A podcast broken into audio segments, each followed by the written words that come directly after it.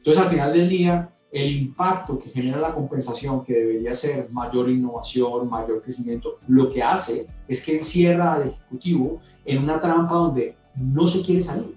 Y muchas veces deja de tomar riesgos necesarios para el negocio porque eso puede tener un impacto en su salida. Bienvenidos a un nuevo episodio de Conversaciones DLC, un podcast de lo cotidiano y lo no tanto. Yo soy Efraín Mendicuti y como saben he creado este espacio para conversar con distintos líderes de pensamiento, negocios, educación y cultura en el mundo de habla hispana y compartir con todos ustedes cómo estos líderes con su trabajo y experiencia nos muestran la forma en la que todos nosotros podemos hacer en nuestras vidas de lo cotidiano algo extraordinario. Comenzamos.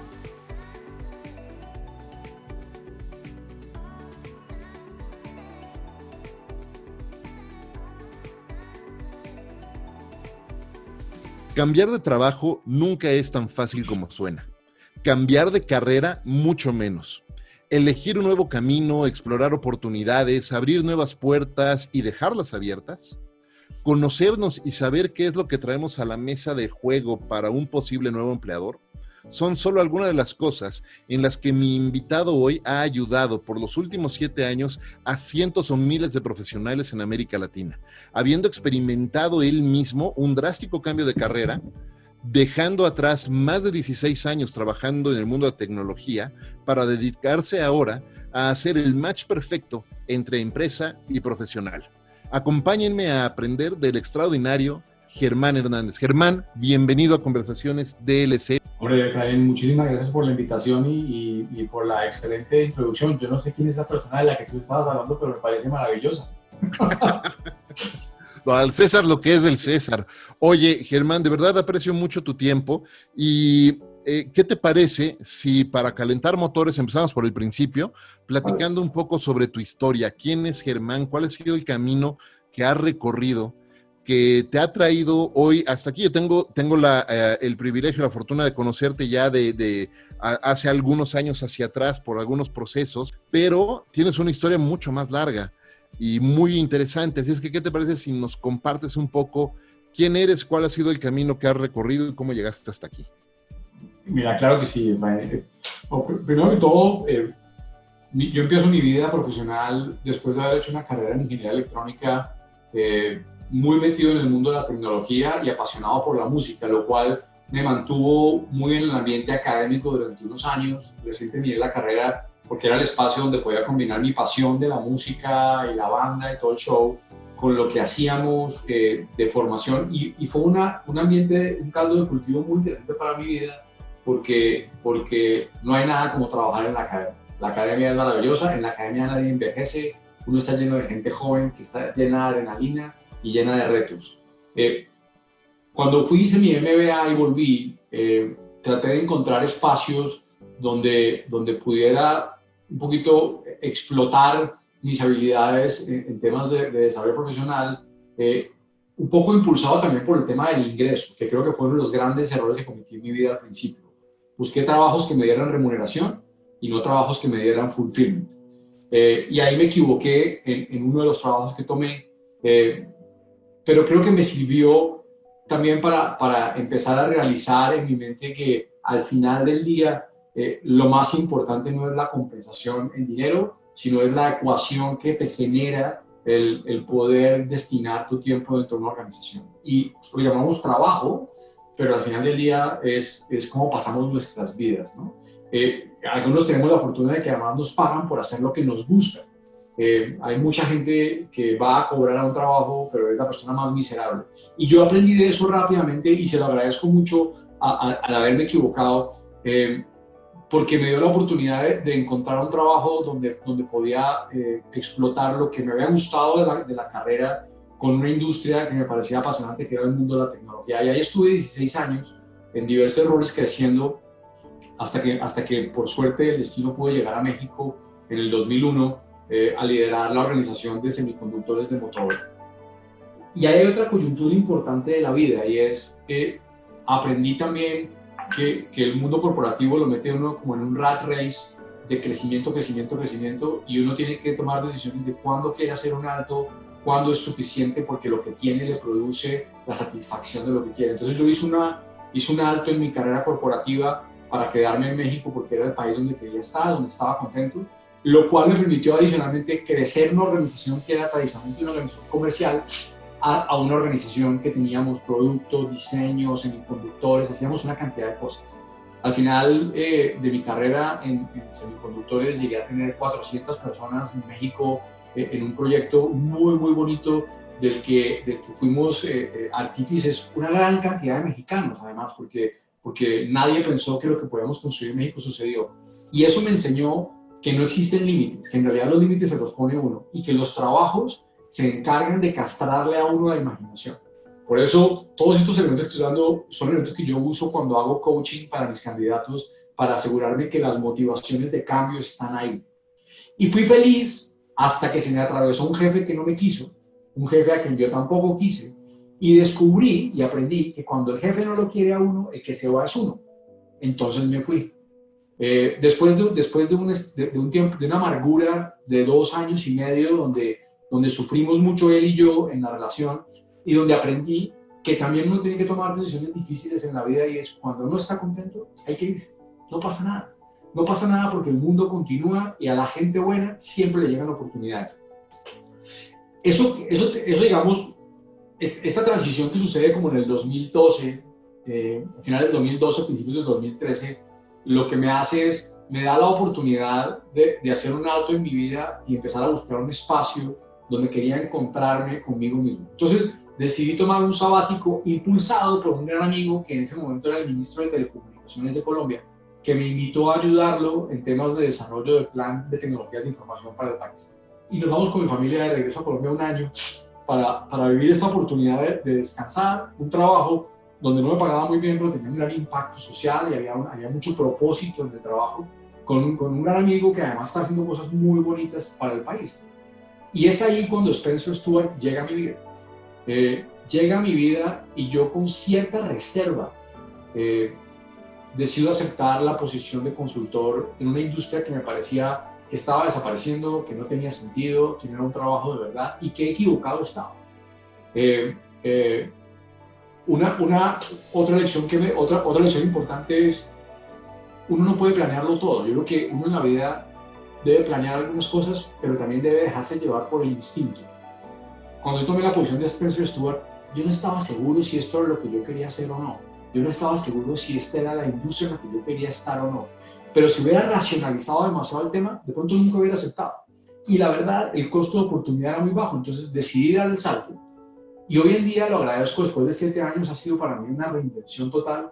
Me he divertido un montón, he conocido un montón de gente y he podido sumar de, mis 20 años anteriores de carrera una gran cantidad de lecciones que me sirven para tener diálogos con toda la gente con la que hablo todos los días en procesos, en evaluaciones, en programas de desarrollo, tratando de compartir mi experiencia para hacer que ellos tomen la mejor decisión sobre su vida. Entonces, es un poquito en el nutshell lo que ha pasado con mi vida.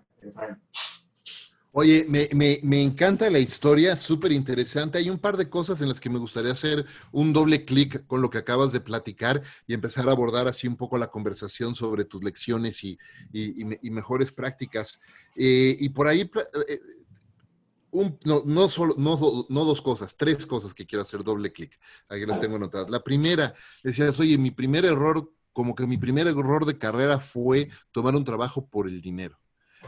Y es, que, y es un error que frecuentemente, yo diría, me atrevería a decir que el 100% de los profesionales hacemos en algún momento de nuestra carrera y que lamentablemente a veces la experiencia no es suficiente para aprender que no todo es el dinero, ¿no? Y entonces seguramente por ahí, y tú dedicándote a lo que te dedicas, pues probablemente te encuentres con casos donde las personas sigan poniendo por delante el dinero antes que la alineación con su vida, con sus expectativas de vida, con sus planes, con sus fortalezas, con sus pasiones, con muchas otras cosas que son súper importantes en una toma de decisión así.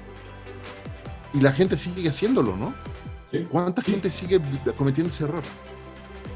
Sí, y, fíjate, ahora en este oficio en el que estoy de, Executive Search, eh, uno, de los, uno de los elementos que para mí son más relevantes en el proceso de selección es entender bien las motivaciones del ejecutivo para un cambio.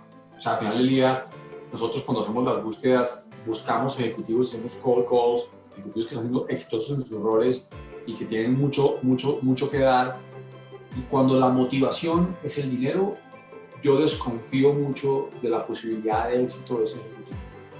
Porque, porque cuando, cuando tu único driver es la compensación, creo que hay una gran pérdida de impacto en la organización. Cuando tu driver es el crecimiento, la industria, la oportunidad de aprendizaje, el impacto en la red del producto, el impacto de, de, esta nueva mundo, eh, la capacidad de entrega y, y, el valor que este ejecutivo va a generar en el trabajo va a ser inmensamente mayor que el que está por cobrar un cheque. Eh, y, y, desafortunadamente muchos de los ejecutivos en este planeta están motivados por ti.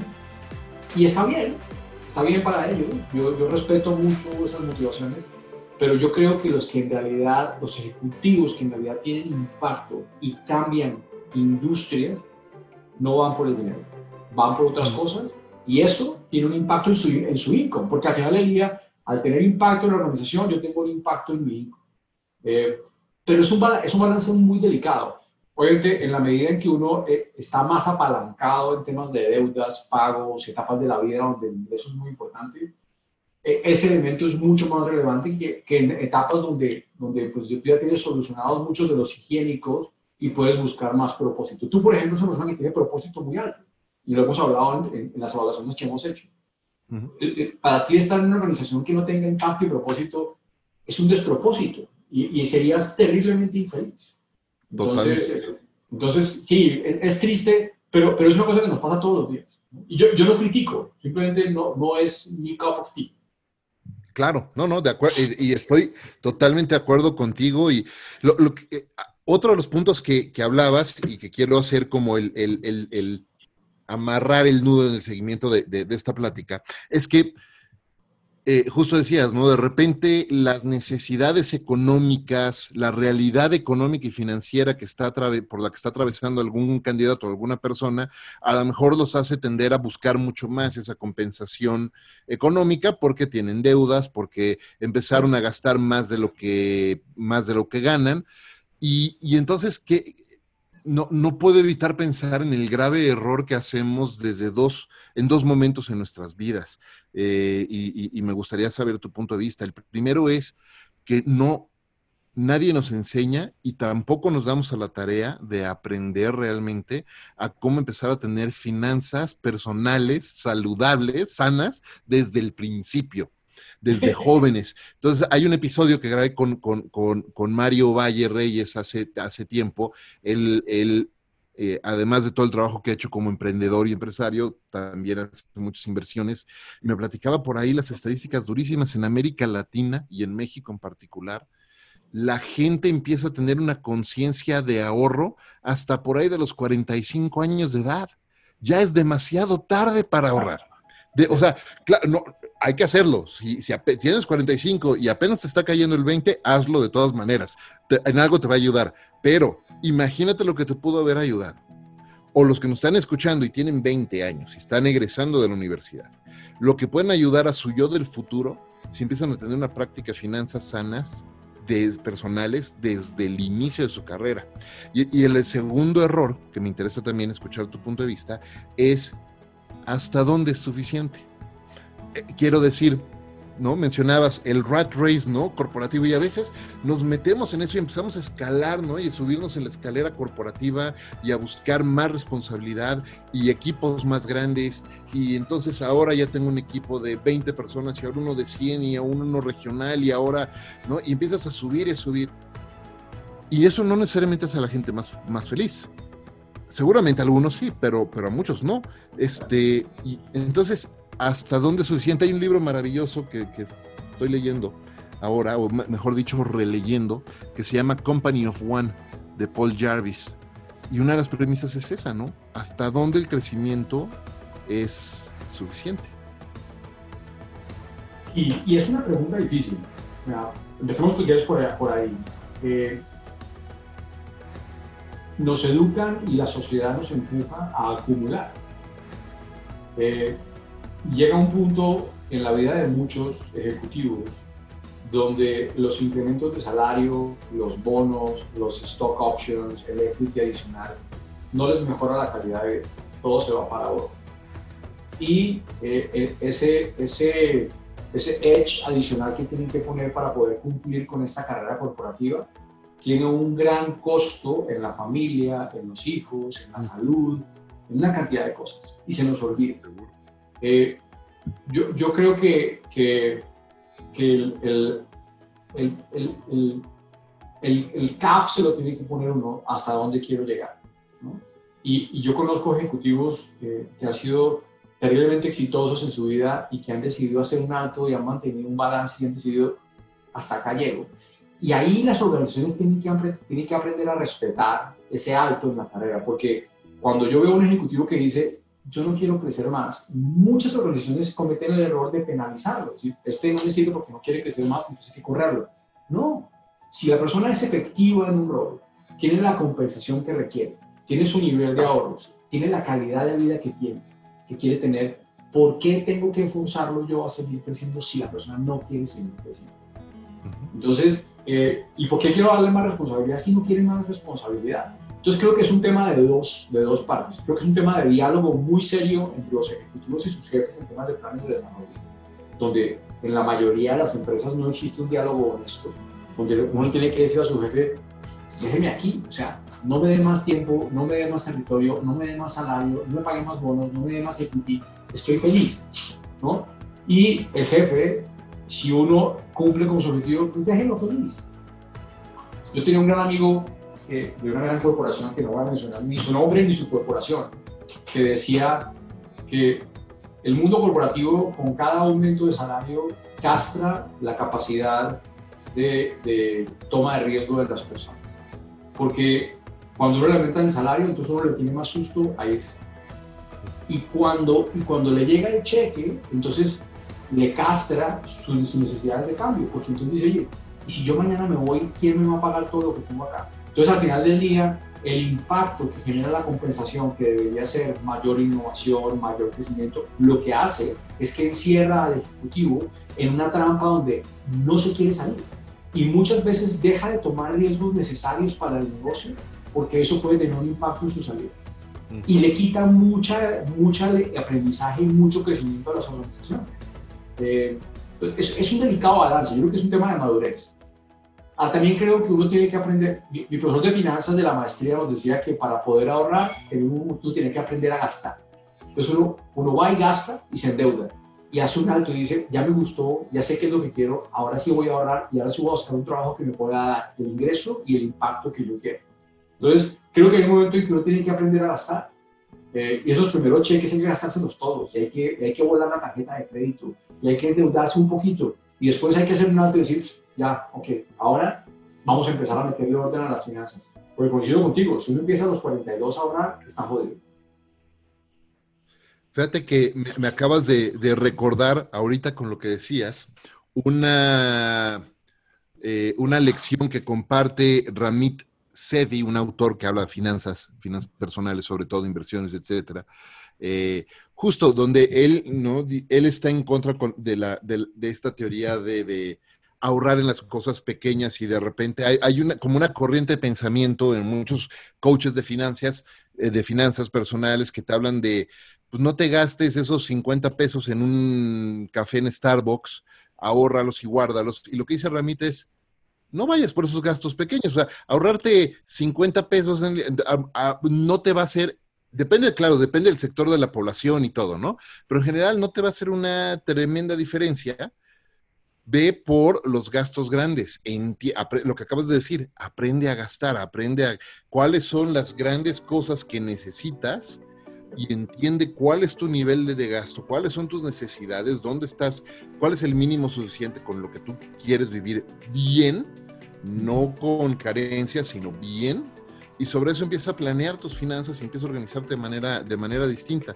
Súper interesante este, ese, ese punto de vista, ¿no? Y también en el desarrollo de carrera, ¿no? Ahora, otro punto que, mencionabas por ahí es, eh, y que, me, que coincido por completo contigo, es, le dices, si, si no estás contento, puedes moverte.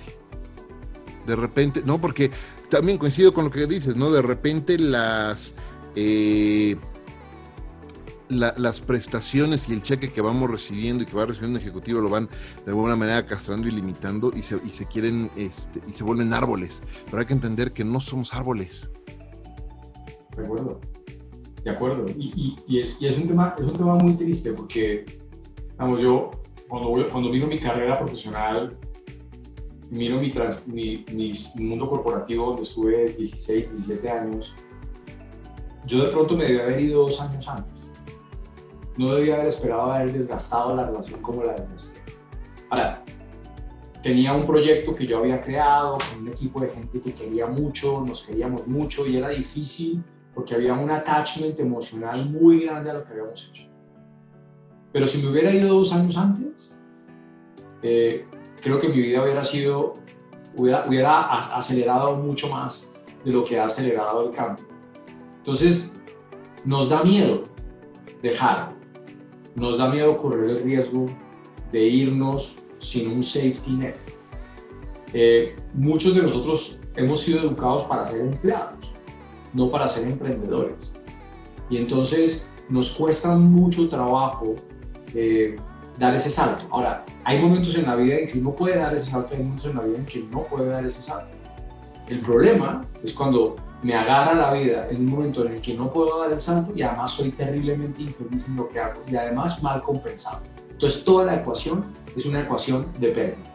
Entonces esos ejecutivos son personas que sufren inmensamente en su vida y hacen sufrir a los que están alrededor de ellos inmensamente. Y, y, siento mucha pena y mucho dolor por personas como esas, porque, porque creo que es una, una serie de malas situaciones, coyunturas o decisiones que los llevan en esos momentos a ejecutivos y ejecutivas a, estar atrapados en un modelo que no los deja ser felices. Y uno ve el tipo y la mujer que llegan a la oficina felices porque hacen lo que hacen, lo que les gusta, y el impacto que tienen en las organizaciones es gigantesco. Sí, se nota, es tremendo, cierto. Oye, pero ¿cómo, cómo, cómo, cómo evitar caer en esa, en esa forma, porque lo que decías es, es, la tormenta perfecta, ¿no? Este, no estás teniendo impacto, no te gusta lo que estás haciendo, no ganas lo que necesitas ganar. Este, ¿cómo, cómo, uno llega a cavar un hoyo tan profundo? Es, ese, mira, yo, yo creo que esto empieza por uno no tener claridad, pero uno, uno, uno nunca puede gastar más de lo que ingresa esto es un tema, es un tema de ingreso 1 y gasto 2, ese menos 1 en algún momento me va a pasar una factura. Entonces, eh, el, el, el, ingreso tiene que estar asociado a mi capacidad de ingreso. Y es, la primer, es el primer punto que los ejecutivos, sobre todo los jóvenes, tienen que tener. Eh, segundo, yo creo que hay decisiones de largo plazo que se toman muy a la ligera. Eh, casas, hijos, ciudades, inversiones complejas con attachments financieros muy complejos, que se deben pensar muy bien. Y, y, y, a veces pienso que muchos de nosotros somos muy viscerales a la hora de tomar decisiones de ese tipo. Construir familia, casarme, tener hijos. Hombre, Dios proveerá. Pues, pues es mejor que Dios provea cuando tú tienes un plan, porque si no tienes un plan, pues Dios tampoco lo va a hacer por ti. Yo creo que aquí hay un tema de, de catch 22. Y en el trabajo, yo creo que uno tiene que ser terriblemente honesto con uno mismo todo el tiempo y preguntarse todos los días, ¿es este el lugar donde quiero estar o no? Y si no es el lugar donde quiero estar, debe ser muy activo en su proceso de búsqueda. Y esa pregunta no es una pregunta de un ángulo solamente, es una pregunta que incluye cultura, propósito, equipo, jefe, pares, producto, capabilities, oportunidades de crecimiento. O sea, esa pregunta de, mañana, esta mañana me levanté con ganas de trabajar y si quiero levantarme en la oficina, cuando la respuesta es de pronto no, entonces de pronto tengo que pensar cuándo me tengo que ir. Y tengo que empezar un proceso de búsqueda ordenado o tengo que empezar un proceso de diálogo ordenado con mi jefe para que me dé más responsabilidades, para que me deje aprender, para que me deje hacer otras cosas, para que me dé oportunidad de tener impacto. Y ahí también somos muy tímidos. Y los latinos en particular creo que nos cuesta mucho trabajo hacerle chaves a nuestros jefes. ¿no? Sí, hay una, hay una cultura muy ah, eh, jerárquica, arraigada en, en, las culturas latinas y, Se ve durísimo reflejado. Y se ve, sobre todo, y, es muy interesante cómo, cómo contrasta con, con, culturas como la norteamericana, o, donde sí hay jerarquías importantes, pero más que jerarquías, muchos son esquemas matriciales y donde de repente ves a una persona que tiene a lo mejor uno o dos años de experiencia en un rol, retando al vicepresidente que tiene 20 años haciendo ese rol y lo reta con nuevas ideas. Y en, y en América Latina mucha gente se espanta, ¿no? Así como, ¿cómo le van a decir? ¿Cómo le Yo me acuerdo, me acabo de recordar una hace muchos, hace unos años, no voy a decir, para no quemar a nadie, no voy a decir la, marca ni la agencia, pero yo trabajaba para una agencia eh, importante y fuimos a pichar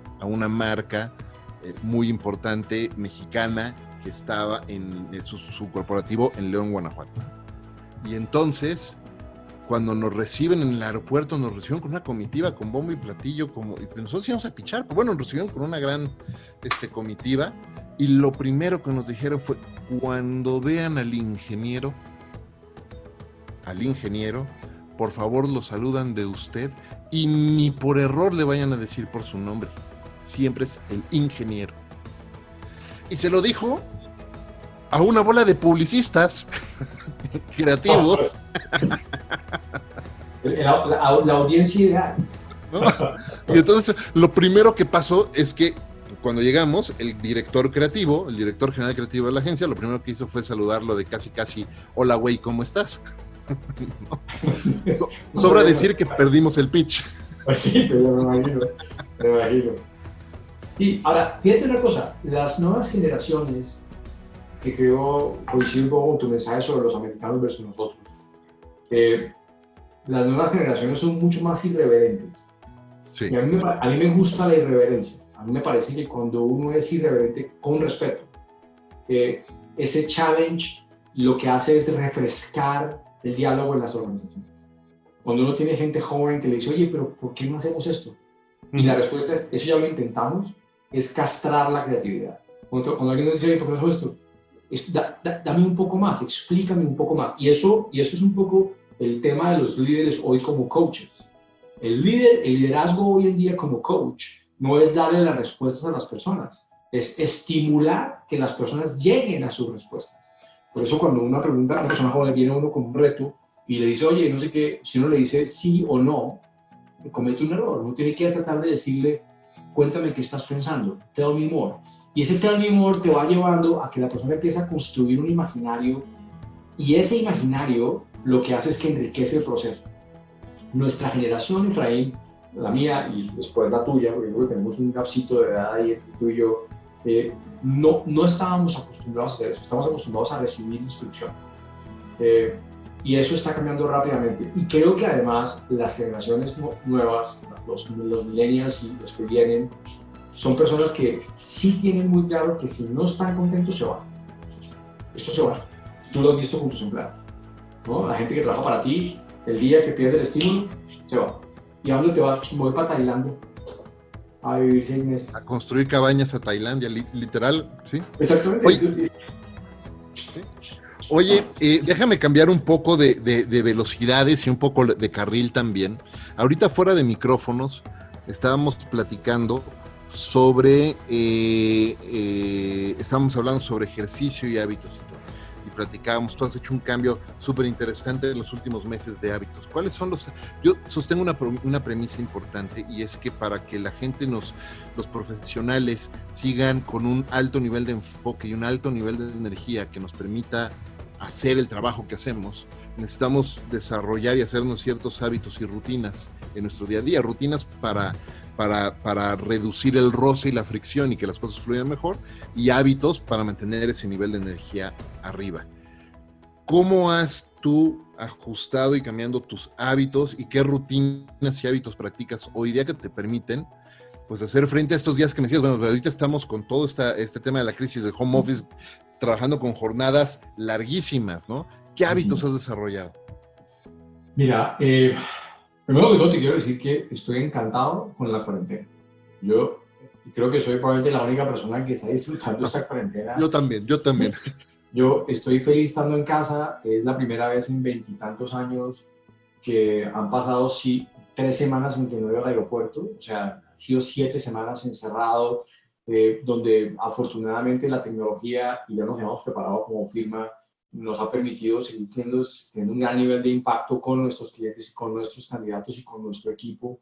Eh, me ha dado la oportunidad de hacer ejercicio. Yo no soy mucho de hacer ejercicio. Yo veo a mis socios, por ejemplo, que se levantan a comer todos los días. A mí me da una pereza hacer ejercicio terrible, pero, pero estando aquí me puse, me puse el objetivo de todos los días hacer ejercicio y he creado un slot en mi agenda para hacer ejercicio, lo cual me ha ayudado mucho desde el punto de vista de salud, desde el punto de vista físico, desde el punto de vista de pérdida de peso, desde el punto de vista de nivel de energía. De, de enero a hoy he perdido 18 kilos. Estoy, estoy muy contento. Estos días me ha servido mucho para hacer ejercicio, entonces estoy nadando todos los días. Aquí hay una pool en el edificio, entonces nado todos los días una hora y estoy comiendo, haciendo fasting intermitente eh, y me ha ido bastante bien. Entonces estoy comiendo mejor, estoy comiendo poco, duermo mejor eh, y la verdad es que me he quitado 18 kilos de encima. Eh, me preocupa cuando regresemos, a lo que regresemos, que no sabemos qué va a ser, poder mantener este nivel, porque creo que, creo que lo que he descubierto a mis 52 es que, que el ejercicio es un alimento para el espíritu maravilloso, hay que hacerlo. Y es un alto eh, es mejor la respiración, si se combina con un poco de música y meditación es maravilloso. Eh, el, estoy comiendo mucho mejor y los que viajamos constantemente y estamos montados en un avión, tenemos esta, este problema de que, que, no sabemos dónde vamos a comer, entonces esto comemos mal, comemos a deshoras. Entonces leí mucho sobre, antes de, antes de, a finales del año pasado, leí mucho sobre el tema de alimentación, salud, y he mejorado mucho el proceso de alimentación, haciendo ayunos intermitentes, eh, comiendo muchísimo mejor. Mi mujer y mi hija son, son, comen muy bien, entonces en estas ocho semanas he comido como nunca en mi vida he comido de sano, o sea, esto es increíble. Entonces todo esto eh, ha sido un, alimento para mi cuerpo impresionante, por eso estoy encantado. Hombre, me hace falta ver a mis amigos, y sí, pero, pero que yo quiera regresar al, al mill en el que estaba corriendo todos los días de montate en el avión, vete para Brasil, vete para Argentina, vete para Estados Unidos, no tengo ni cinco de ganas de hacerlo. Yo creo que, yo creo que una de las cosas que a las que vamos a ir migrando en este regreso a esta llamada nueva normalidad, eh, y espero que sí sea una nueva normalidad y no regresar a la normalidad, porque justo la normalidad que estábamos viviendo es lo que nos puso donde estamos. Entonces, espero no regresar a eso. Yo creo que uno de los casos que vamos a ver es que justo este, este tipo de, necesidad de estar volando y viajando y haciendo. Creo que se va a ver, estamos comprobando hoy que no necesitamos hacer eso. Estamos eh, comprobando hoy que bien podemos estar grabando un podcast, una sesión, una videoconferencia, una entrevista, una reunión de trabajo, lo que sea, teniéndola a distancia tú en tu casa, yo en la mía y de forma muy eficiente y haciendo que el, negocio y las cosas sigan avanzando y se siga construyendo. Entonces yo creo que eso va a ser muy bueno y, que, y, espero, quiero pensar que vamos a poder estar este, reforzando estos nuevos hábitos que estamos haciendo, ¿no?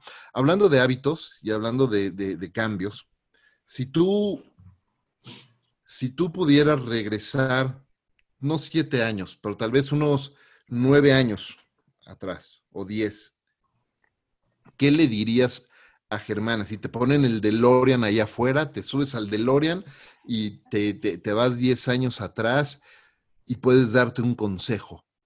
¿Qué consejo le darías a Germán de hace diez años? Yo creo que, creo que ya lo mencioné en, en la charla.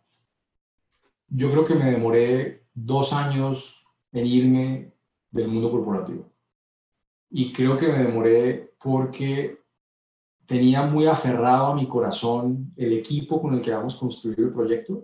Eran, no solamente eran, eh, trabajaban para mí, sino eran mis amigos con los que construimos un sueño, con los que montamos una historia donde nadie nos creía que íbamos a poderlo hacer y convencimos a todo el mundo y creamos un site y eran 400 personas y era un, o sea, pero, pero creo que volvería y le diría, llévate, llévate eso, pero, pero ya, ya se cumplió el ciclo. Yo creo que a veces nosotros extendemos los ciclos eh, más allá de lo que necesitamos. Y creo que todos en la vida debemos cerrar ciclos. Y tenemos que aprender que hay, que hay momentos en que ya, ya pasó. O sea, ya lo que tenía que aprender, lo aprendí. Y si no hay nada más que yo pueda aprender en este contexto, debo buscar otros contextos donde pueda aprender más. Eh, y si tengo un nivel de libertad financiera, porque he sido juicioso, porque he ahorrado, porque no me he endeudado, entonces esto me da un grado de libertad para poder tomar decisiones sobre mí y sobre mi familia.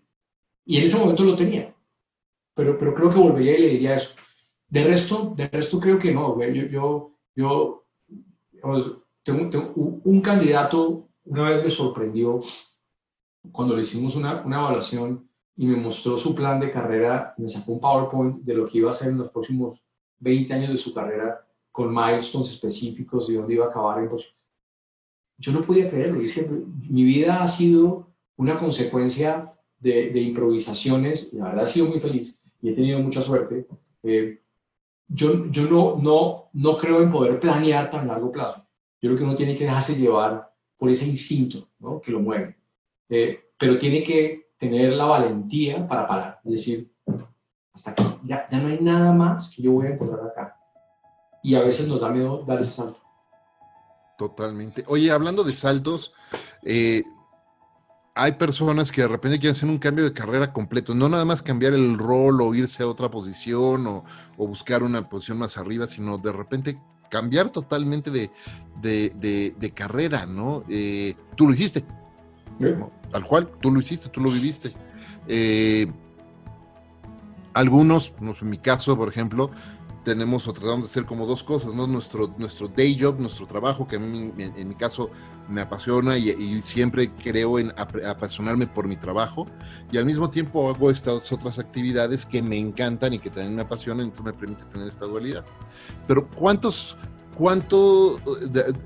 ¿Cuántos ejecutivos o profesionales te has encontrado tú en casos donde estén buscando esa, esa dualidad? ¿Es cada vez más común o, seguimos siendo unos entes raros los que estamos haciendo como dos cosas a la vez?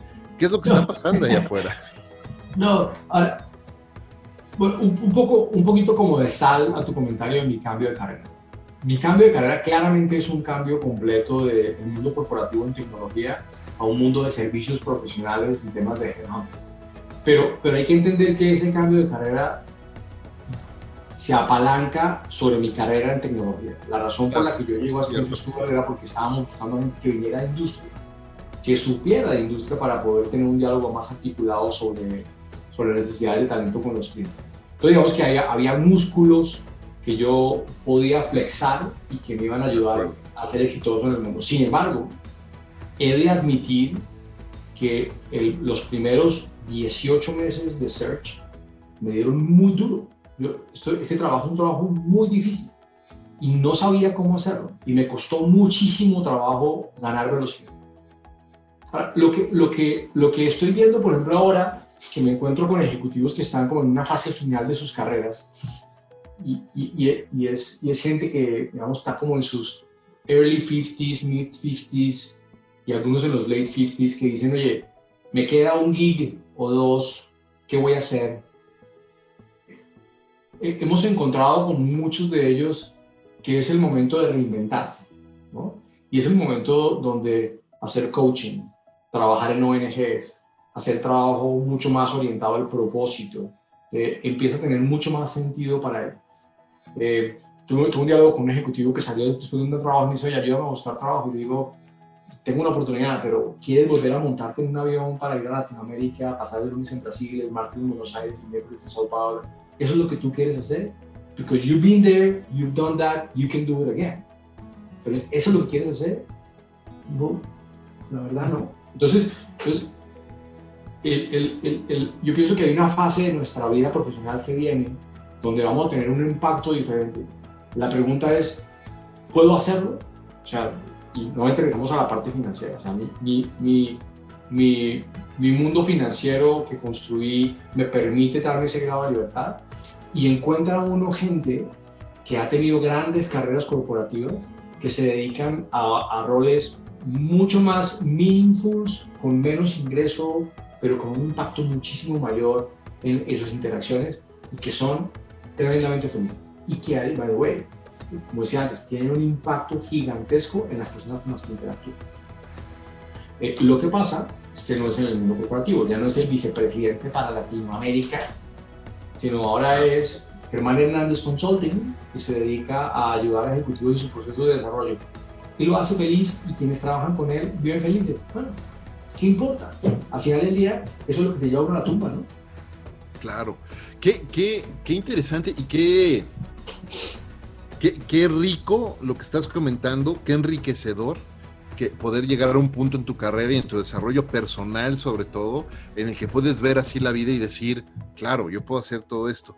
Qué triste que tengo que tomar tantos años para llegar a ese punto, ¿no? El otro día platicaba con una, compañera de trabajo que, que, tiene 29 años de edad, ¿no? Y que está en la, eh, con, con, las ganas, esas inmensas ganas que se sienten en ese momento de seguir creciendo y de, pues ya llevo un año haciendo esto, ya quiero lo que sigue, y es que si en otro lugar puedo crecer más rápido, y decía, hold your horses, espérate, aprende a apreciar lo que tienes y a, seguir desarrollándote, pero nadie, nadie aprende en cabeza ajena, es muy difícil, y, entonces de repente eh, pareciera que todos necesitamos recorrer la misma, eh, el mismo camino o cometer la misma serie de errores de alguna manera, ¿no?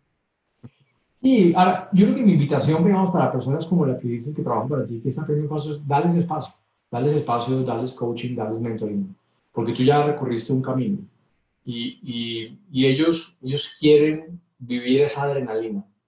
Que lo hagan. Siempre con un diálogo muy constante sobre el balance de vida, sobre cómo es importante que tengamos balance, de que no es solamente producir, producir, producir, producir, es, es el impacto, es el trabajo en equipo, es la colaboración, la influencia, es desarrollar a la gente, es establecer relaciones con los clientes de largo plazo. Y cuando uno, cuando uno agarra a los jóvenes y los mete en ese modelo, eh, se crea una, una, una energía y, y, y, hay, un nivel de oscilación en las organizaciones impresionante donde esto es, una, es un caldo de cultivo maravilloso para crecimiento, ¿no? Totalmente, totalmente. Germán, estamos llegando al final, quiero ser muy respetuoso de tu, de tu tiempo. Eh, antes de hacerte la pregunta final, eh, ¿dónde las personas que nos están escuchando, si quieren aprender un poco más de ti, dónde pueden conectar contigo, eh, buscarte? Mira, nuestra firma se llama Spencer Stewart, nosotros nos dedicamos a Executive Search. Eh, tenemos una página www.spencerstewart.com. En la página de México estamos todos los consultores de México, somos seis consultores ordenados por prácticas industriales. Eh, encantados de ayudarlos eh, en sus procesos de búsqueda personal, soul searching, o en sus procesos de búsqueda ejecutivos, porque ah, de, de, eso vivimos, de eso cobramos nuestra limosna. pero más allá de eso, vemos, vemos nuestro oficio como el oficio de de, cambiar vidas, ¿no? O sea, yo creo que nosotros estamos en, el maravilloso oficio donde podemos cambiar la vida de esas personas. Y, y, ahí es donde nos divertimos un montón. Buenísimo, muchísimas gracias. Ahora sí, la premisa, la premisa principal de este programa es compartir cómo líderes como tú eh, hacen en sus vidas de lo cotidiano algo extraordinario. Entonces te pregunto, ¿qué es para ti, para Germán, y cómo haces en tu vida de lo cotidiano algo extraordinario? Yo creo que hago algo extraordinario cuando, y tú eres un caso de esto, tú fuiste candidato en un proceso mío, eh, tuvimos la oportunidad de evaluarte para un proceso interno, y cuando uno puede tener relaciones que trascienden un trabajo como la búsqueda de un ejecutivo, es cuando en realidad lo cotidiano se convierte en algo maravilloso. Una de las cosas que me deja mucho este oficio eh, es, desarrollar relaciones con gente maravillosa, que tiene un impacto maravilloso, que tiene grandes capacidades y de la que aprendo todos los días. Eh, entonces, eh, yo creo que soy un privilegiado y soy un agradecido a Dios por, haberme dado la oportunidad de tener el oficio que tengo, porque creo que hay muy pocas personas que, que tienen la oportunidad de constantemente estar aprendiendo de otras personas que son, por lo general, gente muy, muy inteligente. Te agradezco muchísimo que nos compartas eso. Eh, de verdad te agradezco mucho el tiempo que dedicaste para platicar con nosotros. Sé que tienes una agenda súper, súper complicada, así es que aprecio mucho esto. Antes de despedirnos, quiero hacerte eh, un breve pero importante reconocimiento por la extraordinaria labor que haces. Lo acabas de mencionar. Yo he tenido la oportunidad de, estar eh, en algunos procesos contigo. Me consta el trabajo y la calidad del trabajo que hacen, el trabajo muy humano, muy enfocado a la persona, eh, ayudando, o sea, no, no, necesariamente buscando nada más colocar a alguien por colocarlo, y no, realmente ayudando a las personas a encontrar el lugar correcto y eso me parece que es una labor increíble y maravillosa y ojalá eh, la pueda seguir haciendo durante muchísimos años porque el mundo necesita más de esa labor, así que muchas gracias por ese trabajo que estás haciendo. A, ti, Efraín, gracias por las palabras y, y, esperamos, esperamos poderlo seguir haciendo. Yo, yo, yo creo que, que que este es un oficio muy relevante y, y, creo que en este mundo en el que estamos entrando, en este post-COVID, eh, cada vez más los skills de liderazgo van a ser más relevantes y creo que los managers van a ser, van a ser probados de una manera diferente a la que tradicionalmente hemos probado habilidades de liderazgo. Entonces, mucho por aprender todavía todavía muchísimo que aprender, de acuerdo contigo.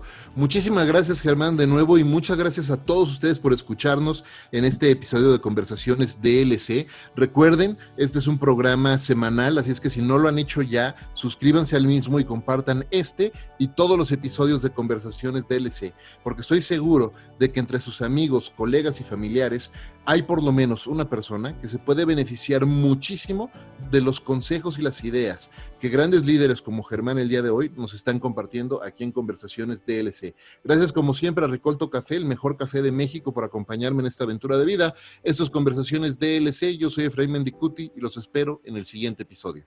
Hasta la próxima.